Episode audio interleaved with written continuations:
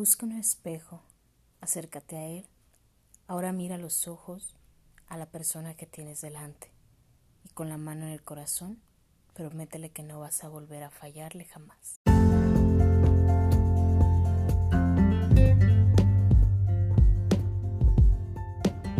Un día a la vez es un podcast con libertad de espíritu, conocimiento e información para curar el alma. Mi nombre es Pau Vega, psicóloga y aprendiz de la vida cotidiana. Acompáñame en este episodio, un espacio para la vida, un día a la vez.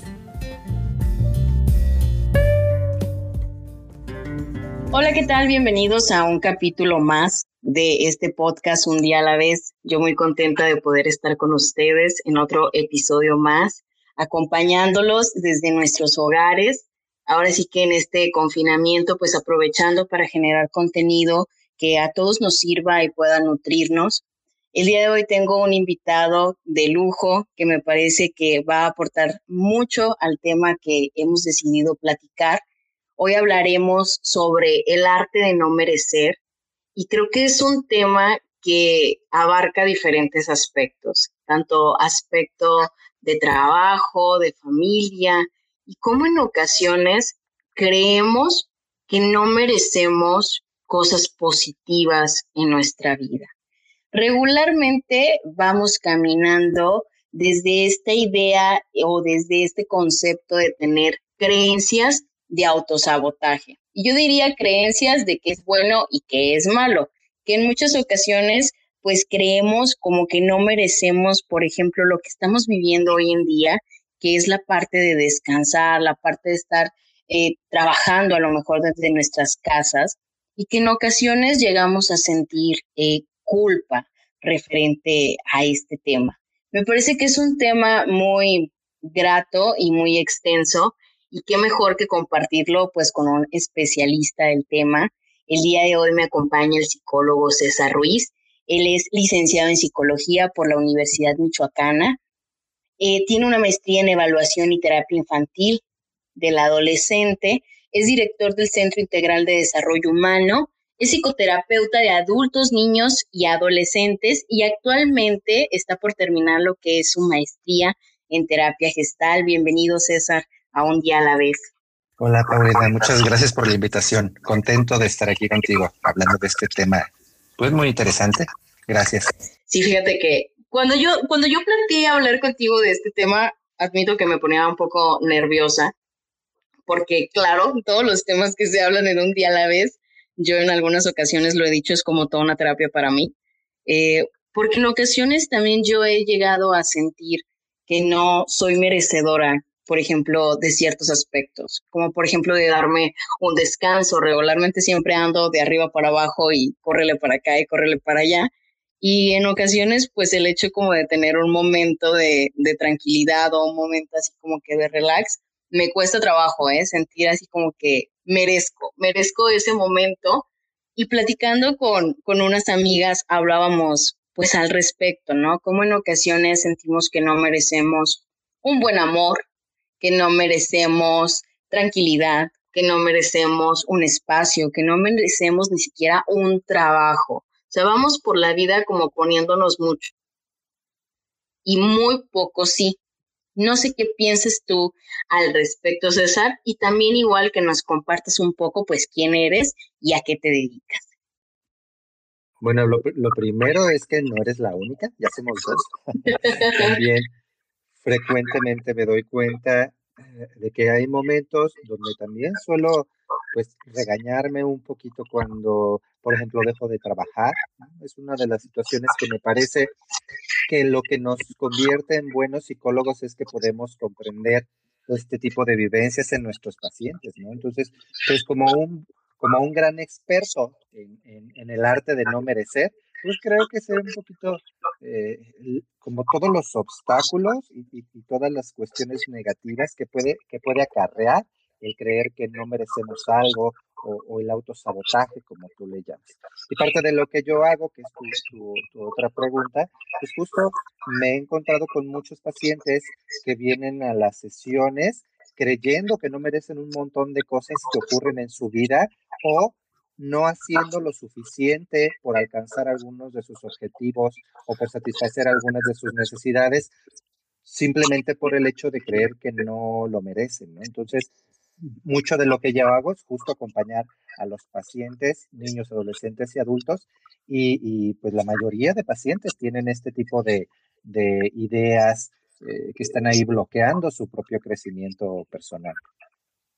Si tuviéramos que definir la palabra para quienes nos escuchan, César, de autosabotaje, ¿cómo pudiéramos definirla? Mm, fíjate que em, no estoy tan seguro de que la palabra autosabotaje, para empezar, se refiere a algo que nos hacemos solos. Un poquito lo que, lo que me gustaría a mí clarificar desde el enfoque que yo trabajo, que es un enfoque relacional, todo lo que nos ocurre es el resultado de la relación que tenemos con los otros, de la relación que tenemos con el medio.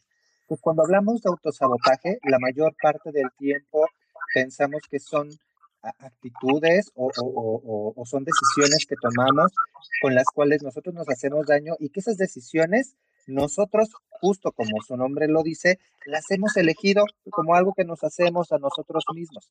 Pero en realidad este tipo de actitudes que son bloqueadoras del crecimiento y el desarrollo personal también tienen un origen en la relación que tenemos con los demás. Es decir, han surgido estas ideas a partir del aprendizaje o de la educación que hemos recibido. No las hemos desarrollado o, no las hemos em, hecho surgir nosotros solitos, sino que también han sido nuestros padres, nuestros maestros, nuestros cuidadores los que han a través de la relación que han construido con nosotros, han depositado estas ideas acerca de lo que no merecemos o, de las formas en las que debemos vivir y que esto en Gestalt se le conoce con el nombre de introyectos. Entonces, un poquito lo que sucede en el autosabotaje es que estos introyectos están ahí presentes, pero desde mi punto de vista no son, como te decía, algo que elijamos solitos, sino que son el resultado de la relación que, tenemos con los demás y surge pues de estas ideas, de estos introyectos que están ahí presentes. Fíjate que te escucho y pienso mucho en el hecho de que en, varios de los episodios hemos compartido pues cómo la infancia nos marca, ¿no? De una manera eh, pues muy impactante.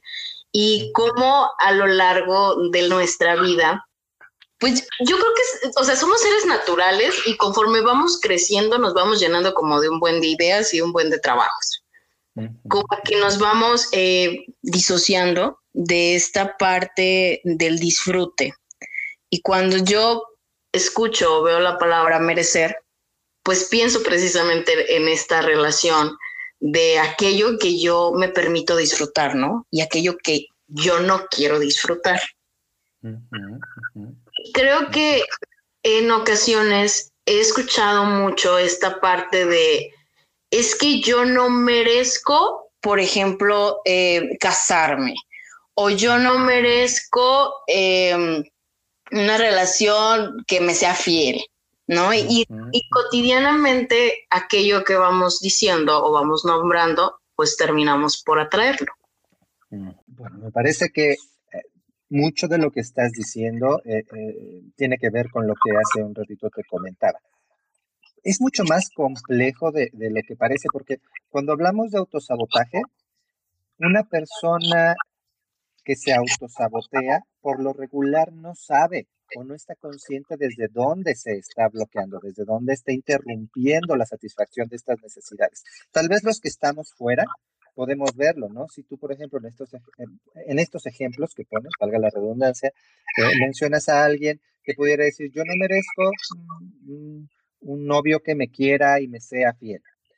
Entonces, desde afuera esto podría parecer un autosabotaje, porque es evidente que todas las personas nos merecemos tener una vida plena y satisfactoria, pero la persona que lo vive no está consciente.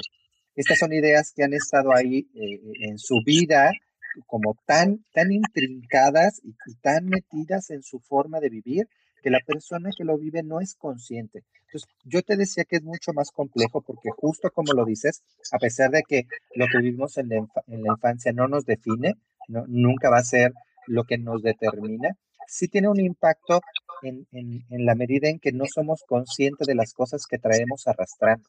Por eso te hablaba yo de los introyectos. Los introyectos son ideas que nosotros de alguna forma adquirimos, que no son nuestras, provienen de afuera. Y entonces cuando, por ejemplo, a mamá le dice a una niña, si no te portas bien, nadie te va a querer, vas a ver cuando crezcas, este, nadie te va a querer porque eres bien enojona y entonces no, no vas a tener un marido que te quiera y te respete. Ese tipo de ideas ese tipo de mensajes que los papás luego eh, eh, erróneamente les decimos a nuestros hijos, son justo el origen de estos introyectos. Y al principio pareciera que, que, esos mensajes son, pues sí son de afuera y son de mamá o son de papá, pero a medida que el, niño o la niña los va escuchando, poco a poco va creyéndoselos. Que esa es la parte peligrosa. Nos creemos que, estas, que estos mensajes, que estos introyectos son verdaderos. Entonces, cuando una persona dice, eh, yo no me merezco un novio fiel, pues realmente se lo está creyendo. Está tan intrincado eso en su forma de vivir, en sus pensamientos, que, eh, no logra darse cuenta de, lo que se hace, ¿me explico? Entonces es, bien importante comprender que es mucho más complejo que solamente asumir una actitud de, decir, no, es que sí lo merezco, eh, ojalá fuera así de sencillo, ¿no? Como, como decir, merezco un novio fiel, pero ahí está como afectando todas estas ideas, todos estos introyectos, porque también tienen una parte positiva, ¿no? Que esa es la parte como eh, la ganancia secundaria, como algunos le llaman, que esa es la más compleja de, resolver. ¿Cómo, ¿Cómo, podríamos darnos cuenta si estamos como en esta etapa de, sentirnos no merecedores? Yo creo que lo primero y, lo más básico, lo más fundamental y, y, también irónicamente lo que menos hacemos es estar en contacto con nuestras sensaciones y nuestras emociones. Cuando tenemos una experiencia donde surge una necesidad, Voy a tomar un ejemplo más sencillo, porque esta, esta cuestión de las parejas a lo mejor nos meten más broncas. Ahorita a mí me meten más broncas para explicarlo. Entonces voy a tomar el ejemplo más sencillito que hace rato ponía del descanso, como en, en, en oposición o en contraste con el trabajo. Entonces, si yo necesito descanso, es bien importante que yo esté consciente en dónde estoy sintiendo esa necesidad si yo puedo detectar a lo mejor cansancio físico, sueño, fatiga, dolor de cabeza, y me, y me hago consciente de esas sensaciones, de la emoción, de, de, de, tal vez de aburrimiento o, o, de desesperación porque no he descansado.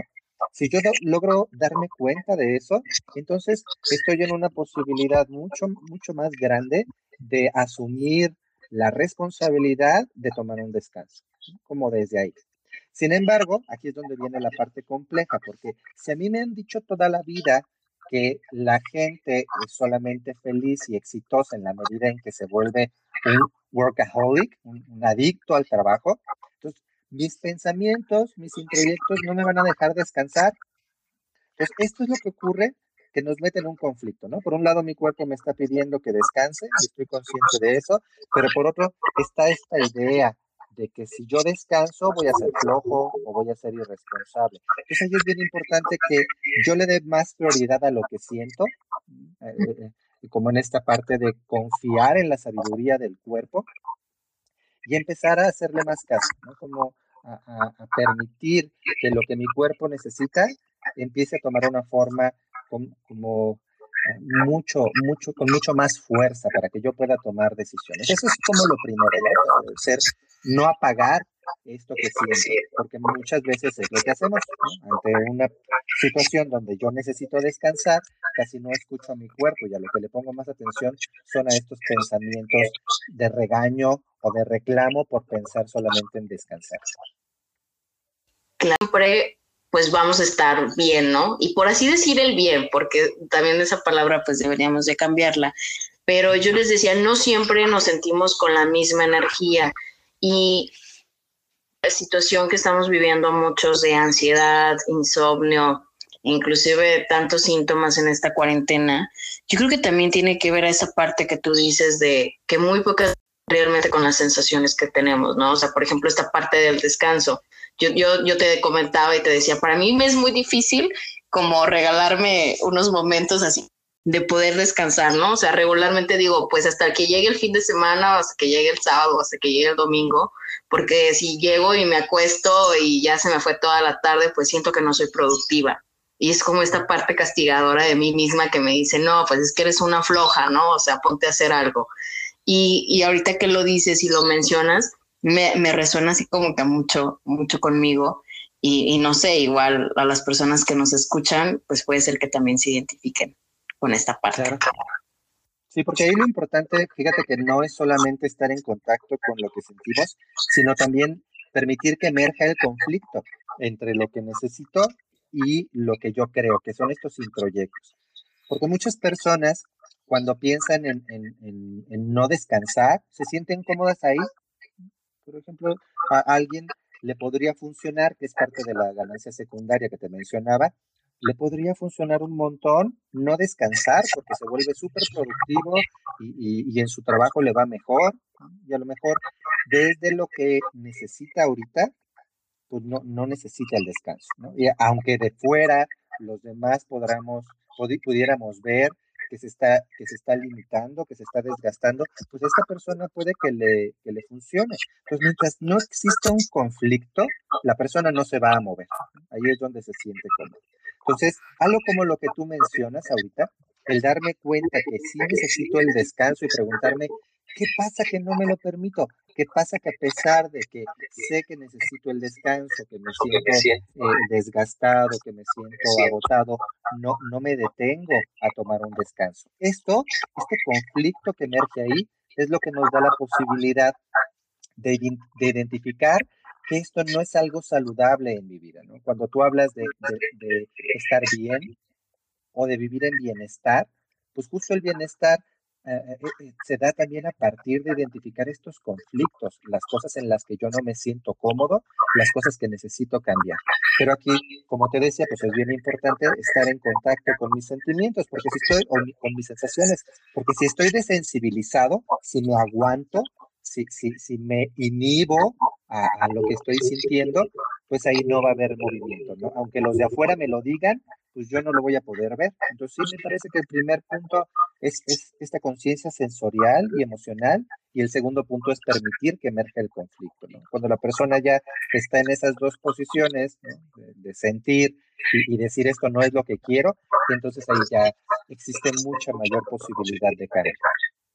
Podríamos hablando desde este concepto que en ocasiones entendemos a yo no me cuido, yo no me amo, yo no me atiendo? ¿O, o no va por ahí la línea? Sí, sí, justo va por ahí.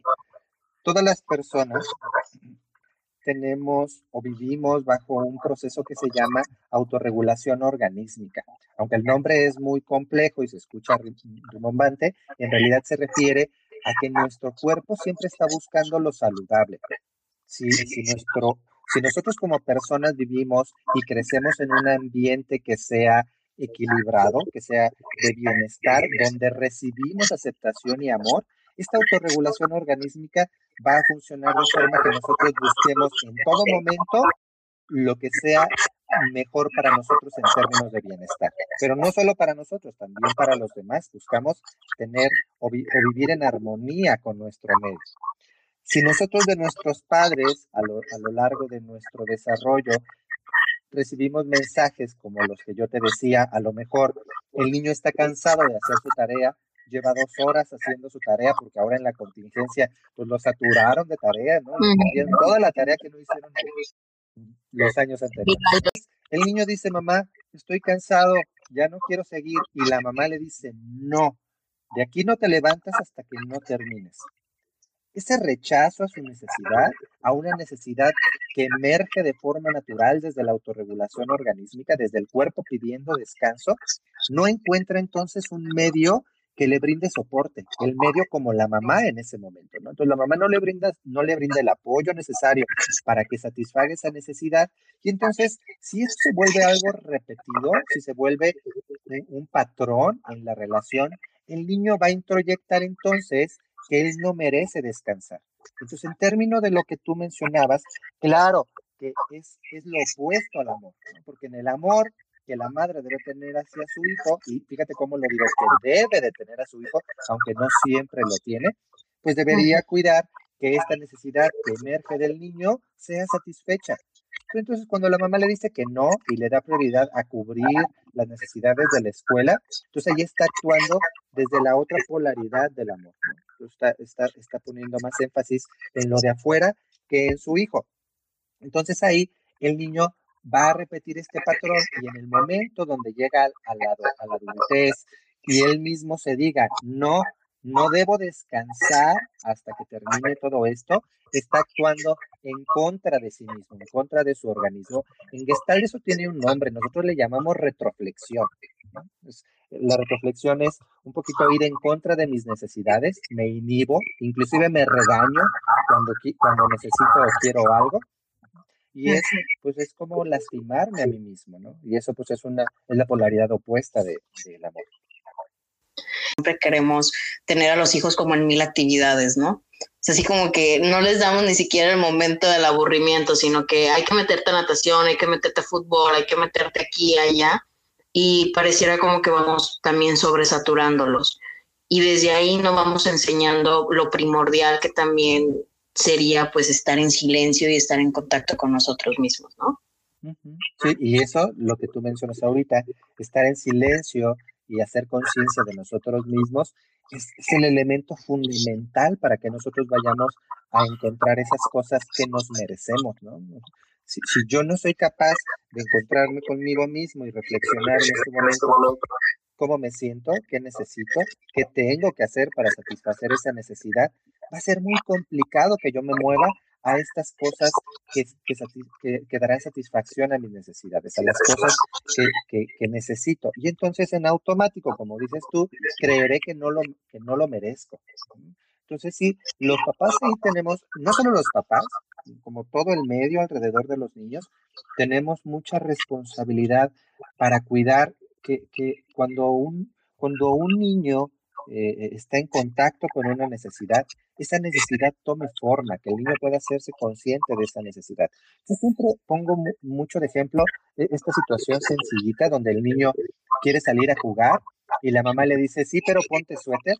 Y el niño dice, mamá, pero no tengo frío. Sí, ponte suéter, si no, no vas a salir. Y el niño le vuelve a repetir, no, mamá, es que no tengo frío. Y la mamá le dice, yo sí tengo frío, ponte suéter. Mm. y por muy irónico que suene, esto es algo que ocurre todos los días, como si la necesidad de los papás fuera también la necesidad de los niños. Entonces, ¿cuál es el mensaje que se envía ahí? Al niño se le envía el mensaje de tu necesidad no vale, lo que vale es la necesidad de los demás. No eres suficiente, ¿no? Así es. Crecimos y vamos sintiéndonos que, que, no podemos nosotros solos, ¿no? Que necesitamos a alguien más.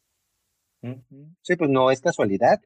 Toda la vida gran parte de nuestra cultura se mueve desde esta relación donde no se permite que el niño se haga cargo de sí mismo y, los papás y los cuidadores estamos resolviendo siempre o si no resolvemos, devaluamos la forma en la que el niño resuelve y entonces nosotros crecemos creyendo que no somos capaces de resolver nuestra propia vida y pues, por ejemplo, cuando yo creo que me merezco un descanso, en, lugar de decir, bueno, voy a descansar y ya luego me hago responsable del trabajo, pues, voy preguntando, por ejemplo, si está bien que descanse tanto, me siento culpable, un poquito lo que estamos haciendo ahorita tú y yo, como todavía no parece quedarnos claro que, este tipo de situaciones nos podemos dar la oportunidad de, de, tomarlas sin sentir culpa, sin sentir que, estamos haciendo algo malo o inadecuado, porque la sociedad en la que vivimos es una sociedad muy culpígena, se mueve mucho a través de culparnos cuando tomamos decisiones que son para nosotros, le llaman egoísmo, que eres egoísta porque solo estás pensando en ti. Y entonces ahí, como te digo, pues es cuando todas estas ideas nos llevan a la polaridad opuesta del amor, a, a retroflectar todas estas cosas que necesitamos, a ir en contra de nosotros mismos. ¿De qué manera, César, digo, ya me voy a meter un poco más personal, ¿de qué manera has vivido tú esta parte del no merecer? Mira, yo, por ejemplo, ahorita que hablabas de la cuestión del trabajo, pues ah, luego, luego yo eh, me identificaba mucho con esa situación. Mi papá siempre fue una persona que me hizo énfasis hasta el cansancio de la importancia de trabajar sin descanso. Eh, cuando se trataba de la escuela o cuando se trataba de las actividades eh, en las que yo me involucraba en la casa, era como, como si yo descansaba, estaba haciendo mal, ¿no? Y, era débil por cansarme. Recuerdo mucho que él hacía, por ejemplo, comparaciones con mi hermano, que mi hermano era mucho más energético para las actividades físicas que yo. Y entonces era como todo el tiempo la comparación, ay, ¿a poco ya te cansaste? Uh, no, ya métete mejor a descansar, ¿no? Entonces como de ese tipo. Entonces yo fui introyectando ese tipo de ideas y algo con lo que yo he tenido que lidiar un montón, pues ha sido con, con, mi adicción al trabajo, ¿no? Con saturarme de actividades, porque cuando estoy descansando, eh, empiezo a sentirme culpable y digo, no, pero ¿por qué estoy descansando si podría estar trabajando, podría estar produciendo? Eso ha sido como como, como algo que, con lo que he tenido que trabajar un montón, no solamente a nivel de lo terapéutico en mis terapias personales, sino también a nivel de cómo físicamente, pues eso ha tenido un impacto negativo en mí. He desarrollado ya eh, eh, eh, enfermedades psicosomáticas como resultado de, de, de, mi no descanso, ¿no? Hubo un tiempo hace algunos años que tuve principios de parálisis facial y fue donde dije, no, esto ya está siendo demasiado ya estoy llegando a un punto donde me estoy lastimando tanto que, que, puede ser algo irreparable, ¿no? Entonces, pues sí lo he vivido muy, muy de cerca. Cuando tú vives esta parte, eh, pues de, de, la enfermedad, ¿es cuando te das cuenta de, de, esta situación? Más bien es el momento donde me decidí hacer algo, porque de alguna manera siempre me había dado cuenta de que, de que no estaba siendo lo más saludable para mí el, el, meterme en tantas actividades, ¿me explico? A pesar de que ya me daba cuenta, esa llamada de atención donde mi cuerpo me dice, hey, ya fue suficiente, ya necesitas bajarle, fue lo que me hizo decidirme a cambiar la forma en la que estaba viviendo, ¿no? Eh, a ser mucho más consciente de mi necesidad de tener espacios de descanso y que estos espacios de descanso realmente fueran satisfactorios, que no estuviera yo culpándome o regañándome porque podría estar haciendo algo ¿De qué manera pudiéramos ahora sí que hacer una recomendación para la gente que nos escucha para empezar a trabajar esta parte del no merecimiento? Pues creo que lo, lo, lo principal es hacer como una lista de lo que necesito, lo que quiero. Creo que por, ahí podemos empezar. Y podríamos incluir en esa lista sobre todo las cosas que necesito y para las que no estoy haciendo nada. Como aquellas cosas que sé que necesito, pero, pero no hago eh, lo suficiente por satisfacer esa necesidad. Entonces, creo que esa lista se puede complementar si al lado de cada una de esas necesidades yo pongo las razones por las cuales no estoy satisfaciendo esa necesidad. Si yo, por ejemplo, pongo trabajo o descanso más bien como una necesidad, al lado yo podría poner no descanso porque tengo que trabajar más para tener más dinero. ¿Me explico? Sí. entonces, una vez que, que pongo esta segunda columna, ahí yo podría también reflexionar un poquito de dónde aprendí que tengo que vivir así. ¿Quién me lo dijo? ¿Qué persona en mi vida me enseñó que tengo que trabajar para ser exitoso, para ganar dinero y trabajar sin descanso? Entonces luego me voy con la que sigue, la que tú decías a lo mejor de, eh, quisiera tener un novio fiel, un novio que me respete. Y al lado podría ponerle, este, no puedo tenerlo porque todos los hombres son iguales. Entonces puedo reflexionar también, ¿quién me lo dijo? ¿De dónde aprendí que todos los hombres son iguales? Entonces, si todos los hombres son iguales, ¿me tengo que conformar con el que caiga o qué pasa? ¿Me explico? Entonces, un poquito de esa lista me puede ayudar a reflexionar sobre, sobre lo que me está pasando. Y entonces ahí creo que lo importante sería elegir una o dos de estas necesidades para empezar a, a hacer algo diferente. Que ahí creo que está la clave. Si yo identifico una necesidad que no tengo resuelta, necesito cambiar la forma en la que me estoy moviendo en base a esa, a esa necesidad, hacer cosas diferentes. Porque si sigo haciendo lo mismo, esperando que esa, esa necesidad se satisfaga por sí misma, pues no va a suceder. Como en este caso que tú decías de, eh, de los novios que son infieles, pero resulta que siempre me busco a los novios que son infieles, a lo mejor por Facebook, y es la forma en la que yo los consigo. Entonces, pues ahí eso definitivamente puede ser parte del problema. Entonces, hacer cosas diferentes a raíz de detectar, como te decía hace rato, el conflicto, eh, en donde no estoy a gusto y las cosas que quiero cambiar. Y también a través de la terapia eh, podemos descubrir esta parte del, del merecimiento, ¿cierto, César? Bueno, la terapia siempre va a ser útil para, identificar los introyectos. Eh, eh, mucho de lo que hago con los pacientes en terapia es que identifiquen estos pensamientos o estas formas de vivir que no le pertenecen al paciente, sino que están introyectadas. Aunque sí es importante pues, aclarar que ir a una sesión de terapia no implica quedarse ahí toda la vida. A veces eh, ir a alguna sesión por alguna situación que estoy viviendo en este momento puede resultar eh, en una orientación más que en una terapia. Porque luego mucha gente cree que, si yo tengo un problema, pues voy a tener que estar ahí un año o dos años yendo a terapia y no siempre es eso. Sin embargo, sí es importante considerar también que hay situaciones donde yo me estoy bloqueando hacia aquellas cosas que, que merezco o que necesito y que pueden ser muy graves, ¿no? Como en esta parte de las relaciones de noviazgo. Ahí eso puede resultar en relaciones a lo mejor de mucho dolor, de mucho, de mucho sufrimiento, y entonces ahí definitivamente una psicoterapia pues, pues sería muy útil, si no ah, necesaria, ¿no? Como indispensable. Me viene a la mente esta parte también de las relaciones eh, de violencia, de cómo en ocasiones pues las personas que están sumergidas dentro de viene esta parte también del no sentirse merecedor de una relación más sana o, con más libertad de poder ser tú.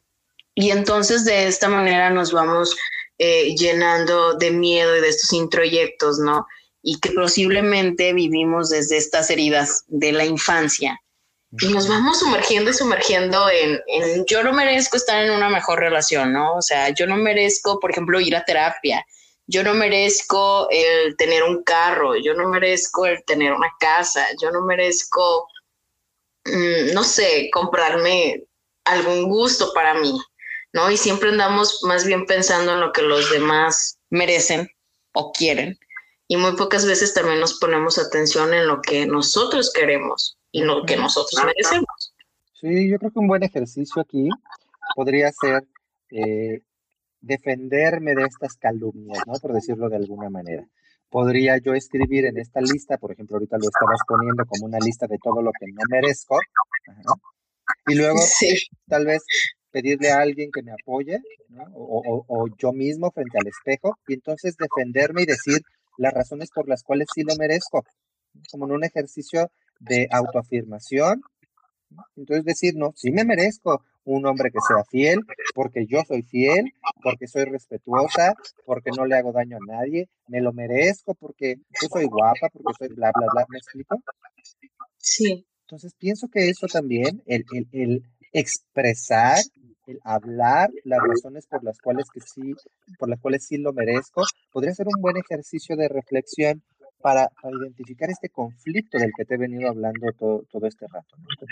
solamente a partir de ese conflicto de darme cuenta de que en realidad sí lo quiero, sí, sí quiero tener eso en mi vida, es la única vía para el cambio. En algunos de nuestros episodios, César, eh, hemos compartido algunos libros relevantes, ya sea el tema o algún, alguno en específico que a ti te guste. ¿Cuál sería tu recomendación de lectura para la gente que nos escucha? Bueno, pensaba a medida que veníamos hablando esto, este tema, eh, y ahorita que me haces esta petición de libro, pensaba en un, libro maravilloso, a mí me encanta, es de mis libros favoritos, que se llama La libertad primera y última, de Jiddu Krishna, Krishnamurti, perdón. Eh, y es un libro muy interesante que justo tiene que ver con todo esto que hemos venido hablando. Eh, me parece que podría ser muy útil para, para, las personas que quieran abordar un poquito más sobre cómo vivir esta libertad que se convierta luego en una, en, una responsabilidad, la responsabilidad de hacernos cargo de nosotros mismos para vivir una vida más, más saludable y satisfactoria. Entonces creo que es, es un libro muy bonito, muy interesante y pues, altamente recomendado por mí. La recomendación también por ahí, por las redes sociales, para todas las personas que quieran escucharlo, pues es una buena opción para obviamente fomentar lo que es la lectura. Y César, antes de que se me vaya el tiempo, a mí me gustaría mucho una parte que me salté al inicio, que es que nos platiques un poco de qué se trata eh, tu centro. Eh, cuéntanos un poquito. Bueno, mi centro nos dedicamos principalmente a, ahí tenemos dos vertientes, la primera es la psicoterapia eh, con niños, adolescentes y adultos, y la segunda es la formación para psicólogos y terapeutas. Tenemos diplomados en terapia infantil gestal, en psicopatología infantil y de la adolescencia, con perspectiva gestáltica, y en inteligencia emocional. Entonces nos dedicamos mucho a esta parte de formar a otros profesionistas este, como una manera de seguir promoviendo la salud emocional. ¿De, qué manera nace esta idea de formar un centro? Cuando empezamos con mi esposa, que también es, psicoterapeuta, la psicóloga Viri Torres, empezamos a dar terapias y eh, pues parte de nuestro interés comenzó a, como a surgir a través de personas que nos preguntaban sobre lo que hacíamos y cómo lo hacíamos porque les gustaba la forma en la que trabajábamos. Y empezamos a hacer primero tallercitos, conferencias, empezamos a ver que la gente se interesaba más y más por nuestra perspectiva y por la forma en la que nosotros vemos a la psicoterapia. Y fue que empezamos ya a involucrarnos en estos procesos de formación mucho más formales. Este, y, pues empezamos a, hacerlo como más, más generalizado y, pues es lo que eh, nos, ha, nos, ha, traído hasta donde estamos ahora, que, la mayoría de lo que hacemos pues es ese trabajo en diferentes ciudades del estado con, con profesionistas.